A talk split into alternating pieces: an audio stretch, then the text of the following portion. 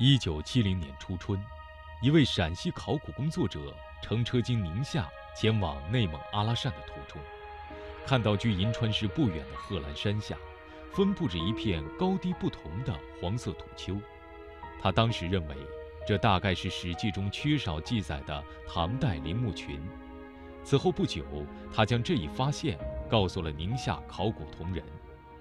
这一信息并未引起宁夏考古界的重视。这片黄土丘，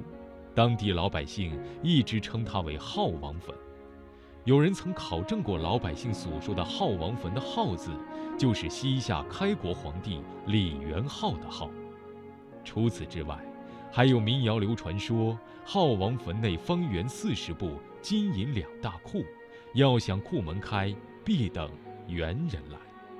民谣归民谣，也只是说说而已。许多年来，就这片陵墓群的归属，至少在上个世纪七十年代以前，除老百姓口头传说外，史学界和考古界从没有过明确的定位。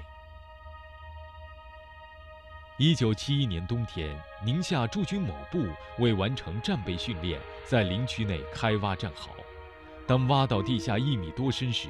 翻出了不少刻有奇怪文字的残碑碎片，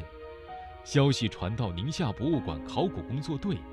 时任队长的钟侃带人赶到现场。当看到那一块块残碑上的文字时，钟侃震惊了，这是早已消失的西夏文字啊！宁夏博物馆原馆长钟侃，所以西夏文字呢，我是认识，但是它的意思不太清楚。所以这样的话，发现以后就可以肯定，当时我们脑子里突然之间，就好像明白了很多，啊，这个可以肯定啊，有这个就可以推断，这贺兰山下面的这一部分，这个所有这些陵园啊，都应该是西夏时候的陵。这个发现非同小可，但是仅以此来确认陵墓的归属，还显不足。出于谨慎，当年宁夏考古工作队迅速组织人马开赴陵区，对这片陵墓群进行了有史以来首次真正意义上的考古发掘。在战士们曾挖出残碑的周围，他们很快寻找到了一千七百七十五块刻有西夏文字的残碑片。尽管这些碑片破碎程度异常严重，大多只有不足拳头大小。但是，经过考古工作者精心拼对，一个有十六个字组成的残碑，最终成为揭开这片陵墓群神秘面纱的物证。当年参与考古的人员说道：“有一块西夏文的十六字的碑额，碑额就是在碑的这个最上面啊，像碑题一样的。呃，这十六个西夏字翻译过来以后，呃，意思是大白上国护城圣德。”质疑皇帝受陵质文，所谓质疑皇帝受陵，那我们通过文献的这个检索嘛，就是确定他实际上就是，呃，这个嗯西夏第五代皇帝，呃李仁孝。史料记载，李仁孝是西夏在位时间最长的一个帝王，即五十四年之久。他的显现为解读这片陵墓的归属迈出了关键的一步。考古工作者还就碑额提供的线索查阅了地方志、明代宁夏嘉靖新志、参考书中对西夏王陵的简单记载。通过分析考证，最终确认，这片陵墓群就是早已消失在中国历史中西夏王朝的陵园。这是一九七二年的八月。此时，距离西夏王朝的灭亡已过去了整整七百四十三年。记者有幸探访了西夏王陵和位于陵区内的西夏博物馆，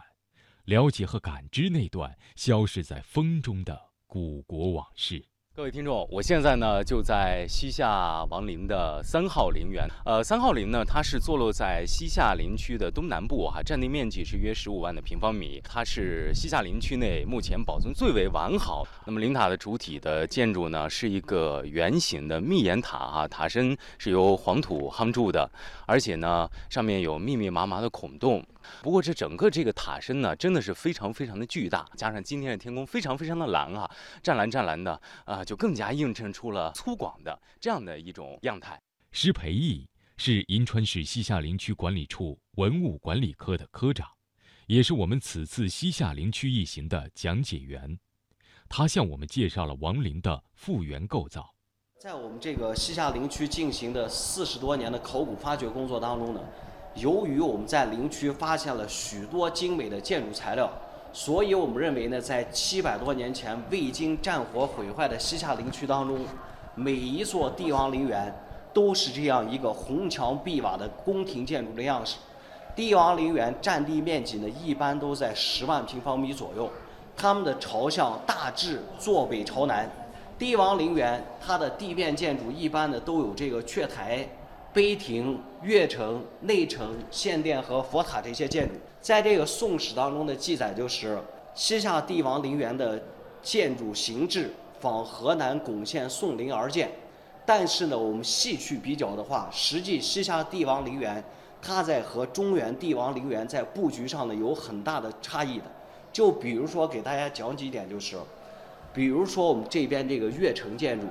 一般的中原历代帝王陵园，他们的这个文臣武将的石雕像，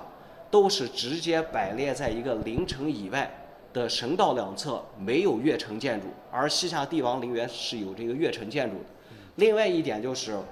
这这个献殿也是一大特色，就是唐代和宋代帝王陵园当中，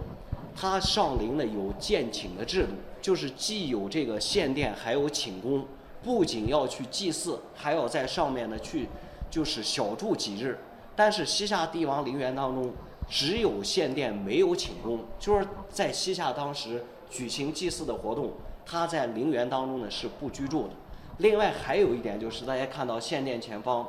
这个高出地面这道封土，这叫墓道封土。中原帝王陵园它的墓道一般是看不到的，就是它呢是为了。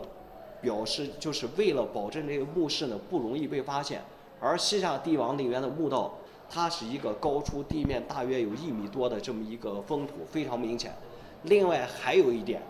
中原帝王陵园它的地宫都建在一座灵台的下方，而西夏帝王陵园的地宫是在这个位置，就是大约是在塔式灵台前方十米左右，距地面大约二十五米深的地方。还有一点就是，中原帝王陵园建筑当中最高大的建筑一般是一个覆斗形状的灵台，而西夏帝王陵园呢，由于西夏国的国教是佛教，所以他们在修建这个覆斗式灵台的时候，把它呢修建了一个，修建成了一座佛塔的这种形状，这也是和中原帝王陵园有区别的。另外还有就是，大家看到。进入内城以后，主体建筑都是偏离中轴线的，它呢都没有在严格的左右对称。今天呢，实际没有对这种建筑形制呢提出这个解释方法。为什么今天大家在这个西夏陵区实地看到的都是一些这个夯土建筑呢？因为呢，它最早内部这些建筑的内部呢，全部是用这个黄土夯筑而成的。它在黄土的每一层。之间都铺有这个木船子，在木船子突出的地方，装着套兽，上面骑着类似嘉陵平家或者摩羯那种装饰物。战火把外部的砖木结构毁坏以后，再加上长期的风化，所以大家今天看到的实际是最内部的这个实心的夯土建筑。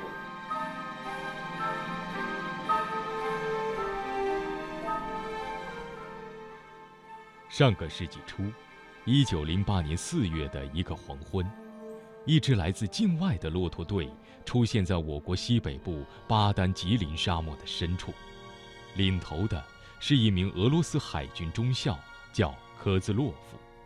科兹洛夫此次中国之行，名义上是受当时俄国地理学会的派遣，专程来进行科学考察，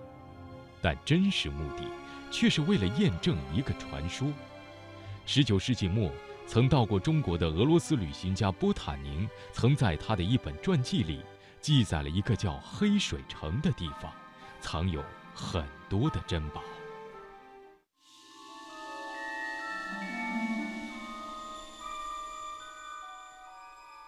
黑水城，一座淹没在历史的长河中近千年的古城，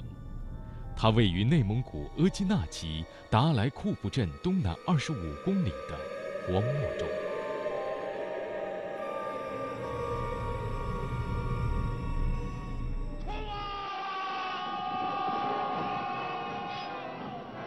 传说西夏末年，有一个名叫黑将军的西夏守将，曾在这里。与敌军交战，寡不敌众，被久困城中。敌军攻城不下，便切断水源，城内军民陷入绝境。黑将军率众在城内挖井数丈不见水，绝望中他杀死自己的妻子和儿子，而后将府库所藏八十车财宝深埋井中后，在城西北侧破墙打洞，率军突围。据说，当年突围出城的黑将军。在一片树林与追杀来的敌军遭遇，经过殊死拼杀，最后全军覆没。